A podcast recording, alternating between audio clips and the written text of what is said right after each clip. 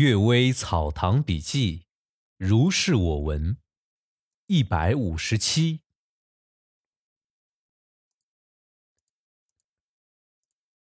献王墓。河间献王的墓在献县城东八里，墓前有座祠堂，祠堂前有两株柏树，相传是汉代所植，不知是否真实，也可能是后人所补种。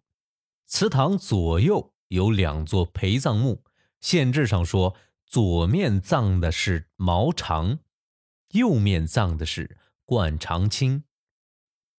但任丘县又有毛长墓，也搞不清哪座是真的。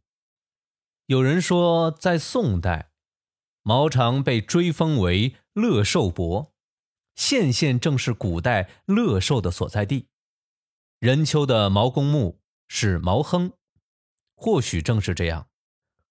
唐旧安武詹公说，康熙年间有一伙盗贼觊觎墓中的殉葬品，就在墓边种瓜，暗地里在草屋里挖地道。快挖到墓边之时，用长长的铁锥刺进去，只见一股白气随锥喷射出来，声如雷霆，把盗贼们都冲倒在地。于是。就不敢再挖掘了。有人认为献王墓封闭两千年，地气长久积郁，所以一有缝隙就涌了出来，并非有神灵。我认为献王有功于六经，当然应该有鬼神呵护。盗古墓的多得很，为什么其他地方没有地气积郁而涌出呢？第一个故事就读到这里。腹中鬼语，鬼怪在人腹中说话。据我所听到或看到的，就有三件事儿：一是云南的李农山边秀，因为伏击而与狐女合尸，狐女姊妹几个都钻进他腹中，时常和他说话。正一真人曾做法去除，也不能将他们赶走。后来啊，这个人得了癫痫病，一直到死。这是我做翰林时亲眼目睹的。还有一件事儿是宛平的张鹤友老前辈，在做南汝光道员时，和一姓史的幕僚偶宿驿站，正巧有位客人头上名帖，拜访姓史的，两人彻夜谈天，到了天亮，那客人和他随从都不见了，又忽然从史的腹中传出说话声。后来用拜斗星的办法将其驱除，但不久又回到腹中，直到姓史的去世。人们怀疑这是他的宿冤。这是听吏部侍郎金听涛说的。再是平湖有一个尼姑，有鬼在他腹中，预料凶吉多很灵验，因此啊，尼姑得了很多为人占卜的钱财。这鬼自称前生欠了尼姑的钱，所以要以此作为报偿，就像《北梦所言》中记载的田布的故事。有人将耳附在尼姑腋下，也能听到鬼说话。这鬼可能是个张柳神。这啊是听吏部侍郎沈云舒说的。第三个故事：死而复生。晋国杀死了秦国的一名间谍，但六天之后，这间谍又苏醒了过来。或许是被缢死或用棍打死的，所以能复活。但不知道没醒来之前，这间谍是什么情形。解经有一定的体力，不能和小说杂技一样。佃农张天赐死了七天，他母亲听到棺材里有敲打之声，就打开一看。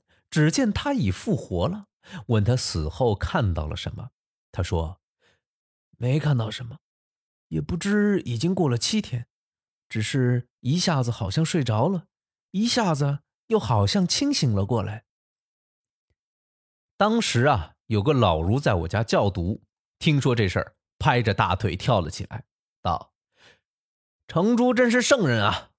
鬼神之事，连孔孟也不敢断定没有。”只有二位先生却敢断定，现在死者复生，果然和他们所论述的一样。不是圣人怎么能做得到呢？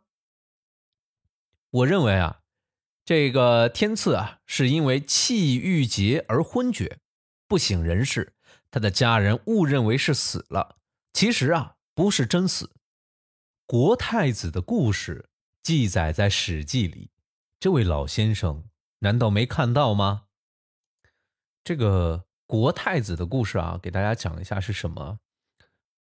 呃，司马迁在《史记·扁鹊仓公列传》中记载了扁鹊使国国太子起死回生的故事。什么意思呢？就是这个扁鹊啊，当时路过国国啊，听说这个国国的太子人没了，死了，他就说呀，他说这个太子应该是没死啊，我可以让他死而复生。他就叫学生子阳在磨刀石上磨针。以针刺太子百会穴，少顷，太子就苏醒了过来。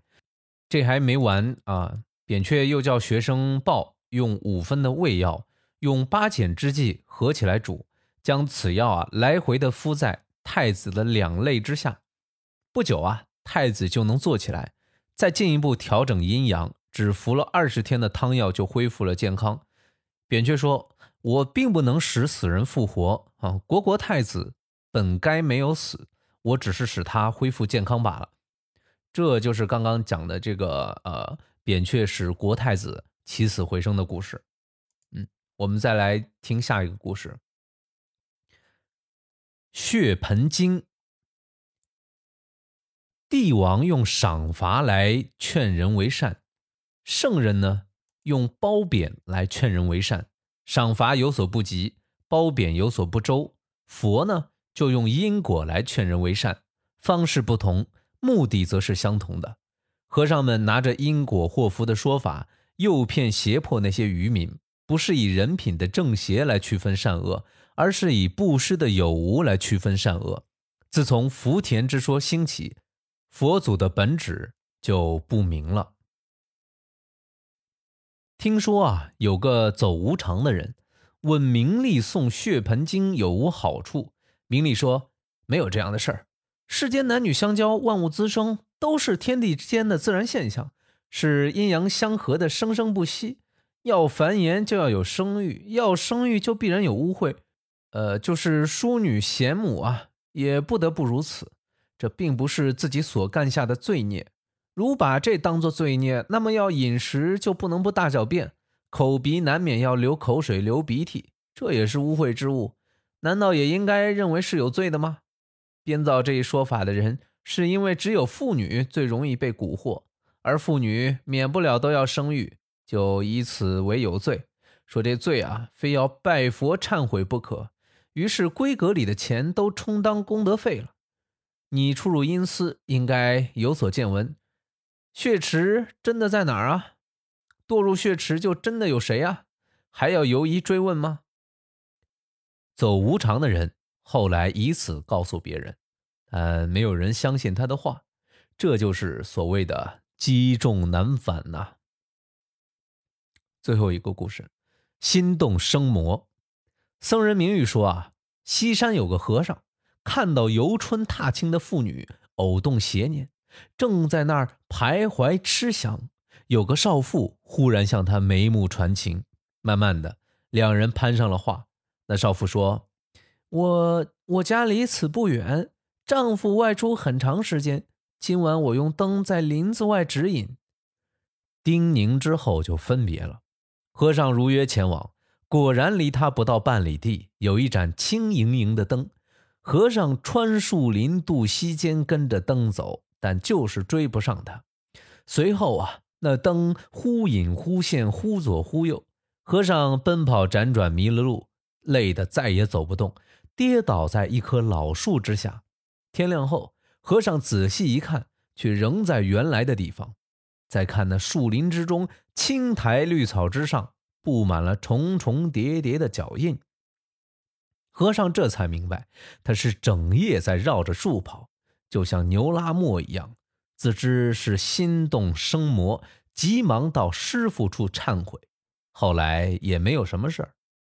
又说，山东有一和尚，常常看到藏经楼上有个美艳的女子向下窥看，心知是鬼怪，但暗想鬼怪也不妨亲近，就径自去找他，却什么也看不到，叫他也不出来。像这样总有百多次，于是神思恍惚，得了心病，一直到死。临死之时，才把这事儿说了出来。这或许是前世的仇人借此来索命的吧。